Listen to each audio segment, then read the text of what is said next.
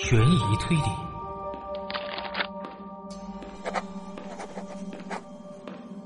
都市探案。这里是杏花怪谈。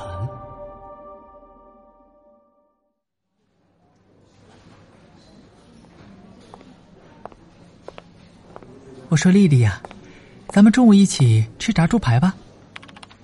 哎，怎么突然想吃炸猪排了？还不是我家老张嘛！昨天他和同事吃的，回家以后馋了我好久。我不管，今天你可得陪我解解馋。哦，这样啊，那好，你等我收拾一下。说完这话，我就开始收拾桌子上的东西，一边收拾一边问道：“对了，王姐，你今天有没有接到什么单子呀？”唉，提到这个我就来气啊！本来是有一个的，但是聊着聊着他又不带了，真是浪费我时间。我安慰道：“那你只是差一点呢，我从早上到现在还一个都没有呢。”哎呀，这种事情也没办法着急嘛。不过我觉得你今天肯定能够交好运的。哎，但愿吧。我站起身来，一边把椅子推过去，一边问道。咱们是点外卖还是去店里吃啊？可是等了一会儿，却没有人答复。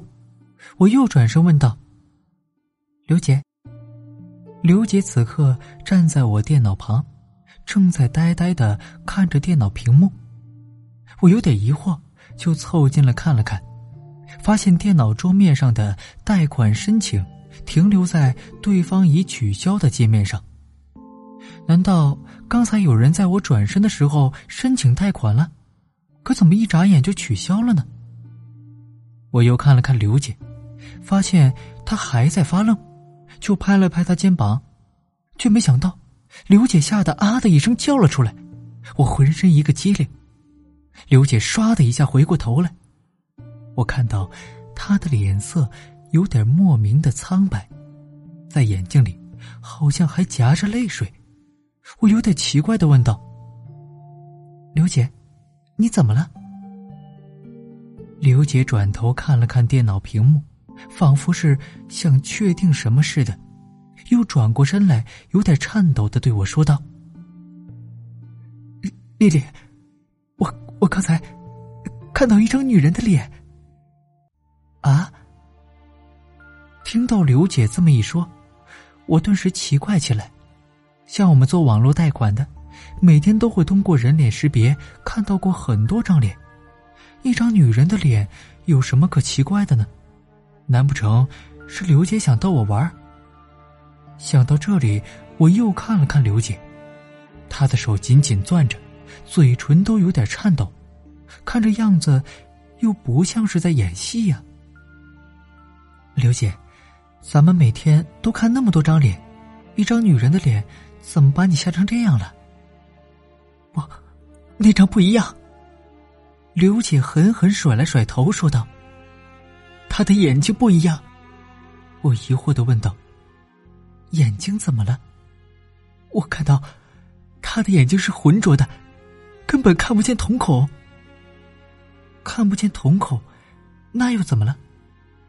刘姐深吸了一口气，对我说道：“我之前。”看过一些侦探节目，里面有过人死之后的瞳孔介绍，说人死两天以后，瞳孔就会变得重度浑浊，叫做尸体的灰色瞳孔。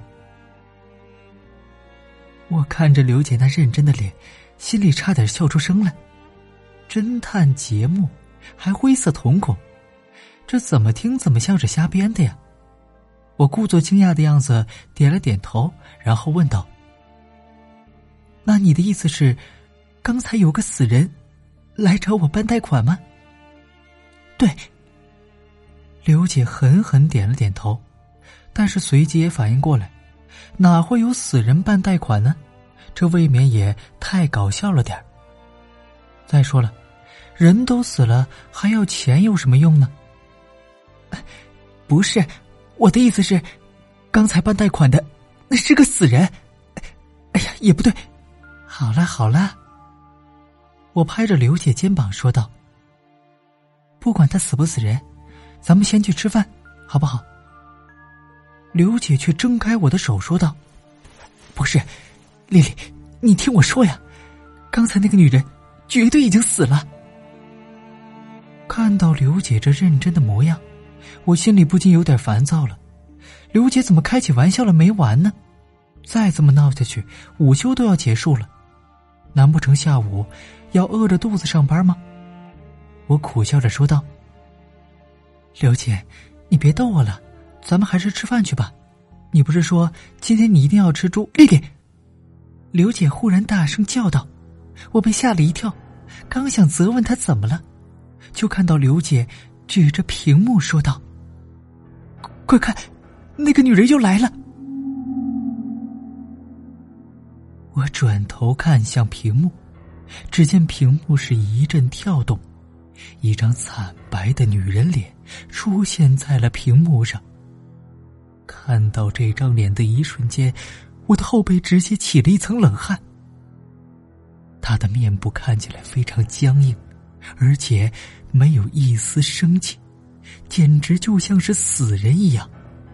我战战兢兢的看了看女人的眼睛，果然和刘姐说的一样，瞳孔比一般人要大，要浑浊，而且没有一丝光泽。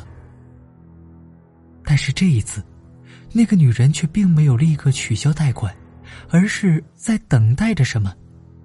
我知道，她肯定是在准备人脸识别了。我看向刘姐，她也非常害怕的望着电脑屏幕。我心想，不能就这样结束了。于是我迈着步子走向电脑，抓起鼠标，在人脸识别界面点击了“请左右转头”。可接下来，让人惊悚的一幕发生了。只见屏幕里女人的脸呆滞了半天，然后。从女人脸的下方伸出来了一只明显是男人的手，只见他捏住女人的下巴，朝着左右分别转动两下，随着“叮”的一声，识别成功了。刘姐的尖叫也响了起来。我现在也看明白了，这个女人估计是真的死了，但是没想到，居然有人用她的尸体做人脸识别。我稳定了一下心神，这些都还只是猜测，我得进一步核实一下。于是，我又在人脸识别界面点击了一个死人绝对无法完成的动作，那就是眨眼。等我发出这个指令之后，屏幕里女人的脸依旧是一动不动，然后唰的一下，页面关闭，电脑显示。对方已经取消了。我咽了咽口水，转头与刘姐对视了一眼，刘姐也是惊惧的点点头。我们现在都清楚，刚才到底发生了什么事情。有人在用尸体做人脸识别。